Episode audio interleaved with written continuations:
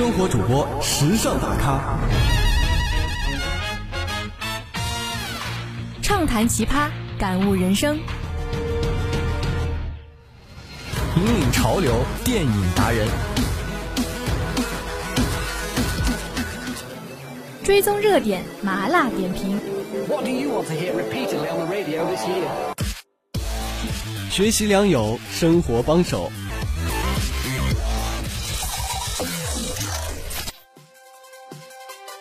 追逐前沿，享受生活。生活前沿带你聆听生活里的点点滴滴。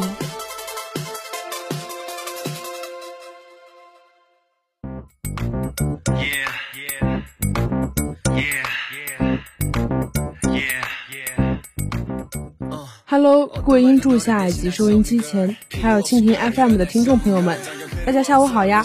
欢迎来到每周五准时播出的生活前沿，我是阿松。Hello Hello，大家好呀，我是小塔。阿松，上一期节目少讲了一件事情。什么事情呀？原来到了夏天，还有比大太阳更可怕的东西。你不会想说蚊子吧？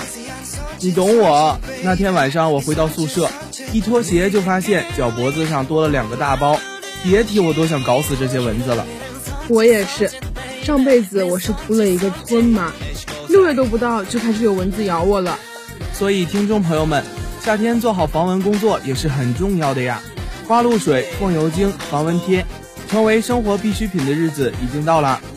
夏天的必需品还有冰西瓜、冰可乐、冰淇淋、刨冰。停，阿松，你真的是满脑子食物啊，这也成了夏天必需品了。我说的有问题吗？离了这些东西，你夏天还能活吗？这好像说的也没错。那你就不要在这里依依赖赖的。认真吃美食才是对夏天最起码的尊重。美食前沿要开播了吗？你可别损了，赶紧进入今天的生活大爆炸吧。得了爷，这就给您表演一出生活大爆炸。你可少贫嘴吧。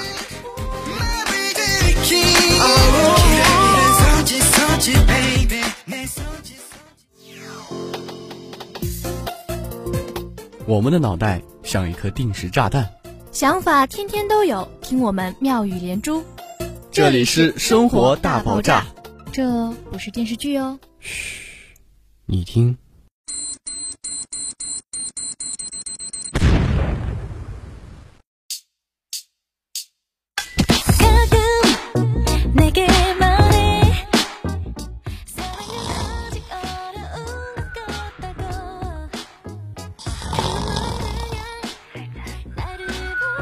阿松，醒醒醒醒，做节目呢！啊，我在哪儿？我在干嘛呀？完了完了，你这是睡晕晕了呀！抱歉抱歉，就是昨天晚上熬夜了一下，没想到就睡着了。你说我这儿晚上睡不着，白天起不来，是不是失眠了呀？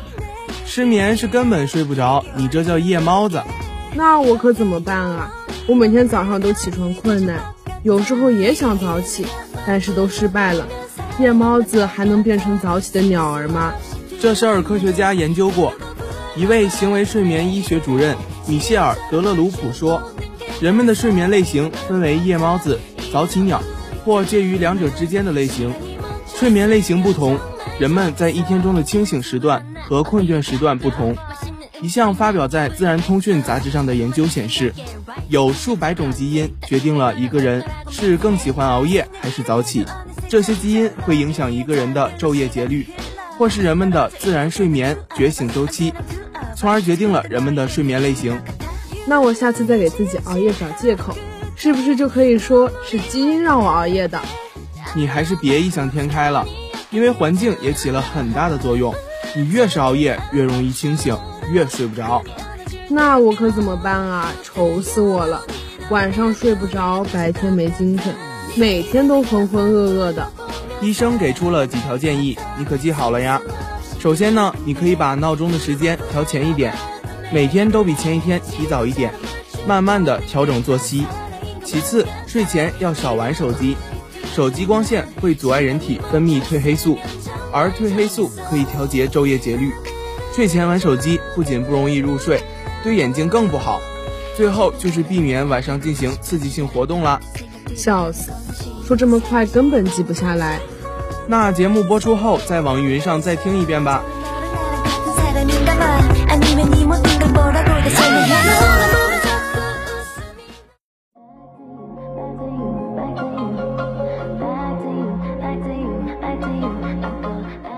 唉，其实呢，也不是我想要熬夜，都是因为电影实在太好看了。每次晚上回到宿舍，电影一放就想看完了再睡觉。什么电影这么好看呀？觉都不用睡了吗？漫威电影啊，《银河护卫队》真的太好看了，我翻来覆去看了好多遍呢。啊，这个我也看过，我好喜欢电影结尾小格鲁特伴随音乐起舞的样子，真的好可爱呀。说到这个，迪士尼最近公布了一段技术展示视频，看过《银河护卫队》的人应该一眼就能认出，视频里出镜的正是电影中这个萌萌的小树人格鲁特。哦，是特效技术展示吗？No，其实这个是真实存在的格鲁特机器人，只不过逼真到了能让人误解的程度。这么逼真，迪士尼什么时候开始做机器人了？我怎么不知道？其实，迪士尼从四年前开展了一个名为 Kiwi 的研究项目，专门用来打造这款格鲁特机器人。迪士尼声称，他们打造这款机器人主要是为了跟游客互动，把游客带入电影的氛围当中。这么说，很快就可以在迪士尼乐园见到它啦！真的好期待呀！还早着呢。据迪士尼表示。目前这个版本的格鲁特机器人一次充电可以连续运行四十五分钟。他们接下来还打算开发更轻的 3D 打印骨架，以让续航时间更持久，跟游客也玩得更尽兴。好吧，总有一天会看到的。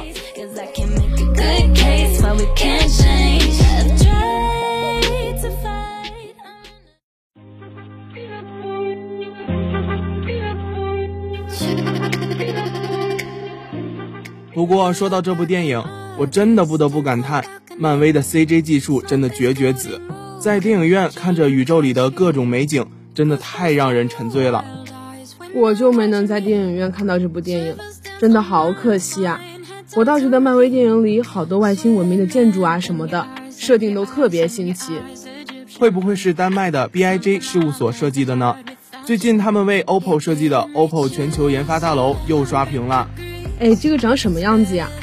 这个我还真没法轻易形容，像一个巨大的莫比乌斯环，又有点像一个小便池。总之，这个形状真的好独特呀！因其独特的圆环形结构，或将被命名为 O Tower。感觉这样的设计真的好占地方呀，而且视觉上看起来也真的好奇怪。BIG 在解释他们的设计理念时提到，O Tower 的大斜面更多是出于实用性的考虑。斜切式的设计可以最大限度地减少其暴露在阳光下的外立面面积，同时最大限度地保证室内视野，最大限度地利用自然光，优化能耗。原来建筑设计还会考虑到节能环保呀，真的好棒呀！不止如此呢，考虑到如何最大限度地减少阳光辐射，BIG 在设计倾斜的外立面之前，精确计算了杭州的光照角度，独一无二的倾斜角度。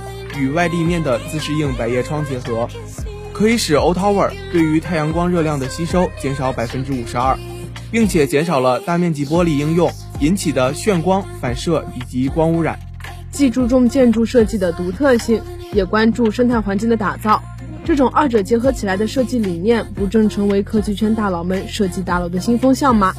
也难怪 OPPO 会选择 BIG 事务所来设计这座大楼。希望将来多一些这种优秀的建筑设计啦！每年看到他们评选中国最丑十大建筑，都感觉不堪入目。是啊是啊，尤其是那个什么天子酒店，直接整了个巨大的福禄寿三星摆在那里，真的会有人住进去吗？就离谱好吗？嘿嘿，说了这么多，阿松，你知道昨天是什么日子吗？你这话锋一转，是有什么阴谋吗？如实招来。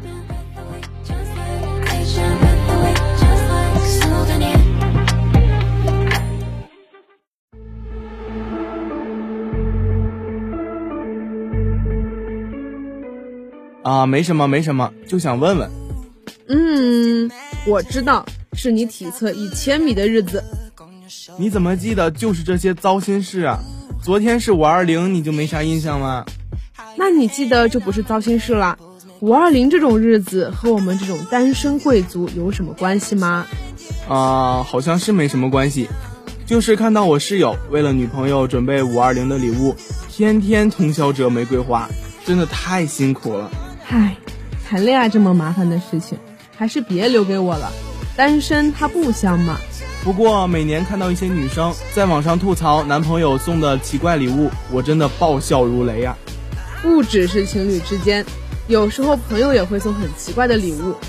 那我们这期就来聊聊那些尴尬到令人发指的礼物吧。好啊，冲冲冲！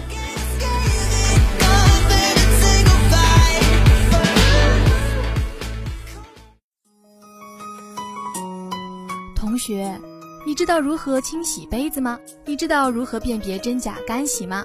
你知道如何快速的停止打嗝吗？不知道？别急，生活帮帮你一一解决。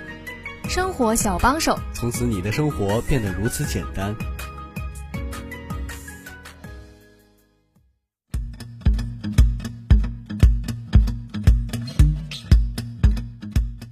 先聊聊五二零礼物吧。要说五二零礼物，我还真没收到过。完了，单身人士不配聊这个话题。嗯，其实我收到过一些礼物，就是香水啊、口红啊什么的。然后因为我特别喜欢听歌，所以也收到过 CD，感觉都挺不错的。唉，我就不那么幸运喽。我之前上高中，好像是元旦的时候，我收到的礼物竟然是一双足底按摩鞋，其实也挺好的，但是那个鞋子尺码就很不合适，我穿上一走路，差点给我当场送走了。不知道的还以为我在重走长征路，感受革命艰苦岁月呢。你这至少是自己在家里尴尬。前两天我和某大人主播交流这个话题，他那可真是大型社死现场。快说来听听，张姐的好奇心已经按耐不住了。她有一年过生日，朋友在酒吧给他买了那种表演送祝福的，就是有个 dancer 在空中荡那种很高的秋千，在人头顶上飞过，然后 DJ 就会说：“今天我们酒吧所有人都把祝福送给你，祝你生日快乐。”场面一度十分社死，这种真的太尴尬了吧，简直比在海底捞过生日还要尴尬一百倍。是啊，幸好我的朋友没有给我在海底捞过生日，不然我真的给他们全都写到暗杀名单上面。类似的还有那种黑人祝福视频，很难想象会有女生情人节在微信收到一个黑人祝福视频的时候，这种恶搞向的礼物，不建议各位在情人节这样重要的时刻冒险哈。被揍的时候，黑人大兄弟也不会帮你来劝架的。别提了，直男的情人节礼物有时候真的让你猝不及防。我之前就收到过一个八音盒，做工特别粗糙，上紧发条之后，一声声刺耳又跑调的童声从里面传出来，简直就像从恐怖片里传出来的一样。要不是礼物，我真想给他扔了。你别说了，你一说，我脑子里就疯狂脑补画面。妹妹晚上一个人睡觉又要害怕怕了，你再绿茶下去我就要远了。说起来，很多男生对情人节送花好像有执念一样，不像我只会心疼姐姐。你简直比那些俗气的花束还要令人呕吐。不过男生送花之前，麻烦搞清楚女生到底喜欢什么样的花再送好吗？总能看到一些男生拿着一束花，撒着金粉，大红大紫。搭配俗气的包装纸，女生拿到手上真的不会觉得丑吗？这个我真的太同意了。有的男生还喜欢买那种蓝色妖姬，我真的不懂了。那么扎眼的颜色，他自己看到就不会觉得刺眼吗？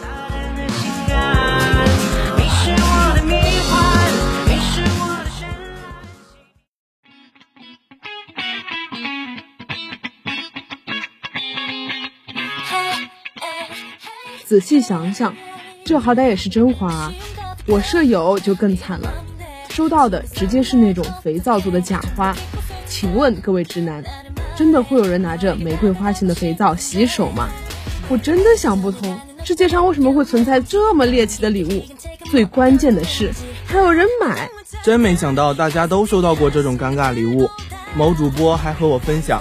有一年，他看到别的同学家长去韩国出差，带回来好多好东西，什么化妆品啊、卷发棒啊之类的，他就想让他爸爸出差的时候也带回来一些纪念品。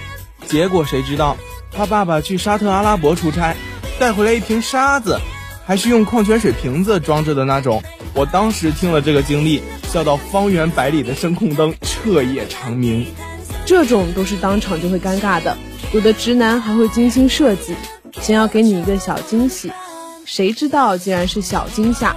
我舍友收到过一个小风扇，抱着想要凉快的心情打开电风扇，却突然发现，这电风扇转起来竟然有“谁谁我爱你”五个字 LED 灯疯狂闪烁，仿佛八十年代舞厅的 disco 球，吐气中透露着一丝科技感。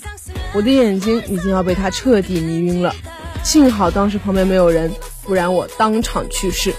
已经有画面感了，我笑死，我笑死。不过也别光说我们直男的，有的直女送的礼物还不如直男呢。直女送的礼物又怎么惹你了？我倒要听听。求求一些侄女，千万不要再定制那种黑白素描肖像画送给男朋友了。你品，你细品，挂在墙上是不是觉得旁边缺了一对？音容宛在，笑貌犹存的挽联，要不你还是等到清明节的时候送给仇人，或者找下一个男朋友的时候再送给我吧。切，人家压根不喜欢你吧，所以才给你定制一项。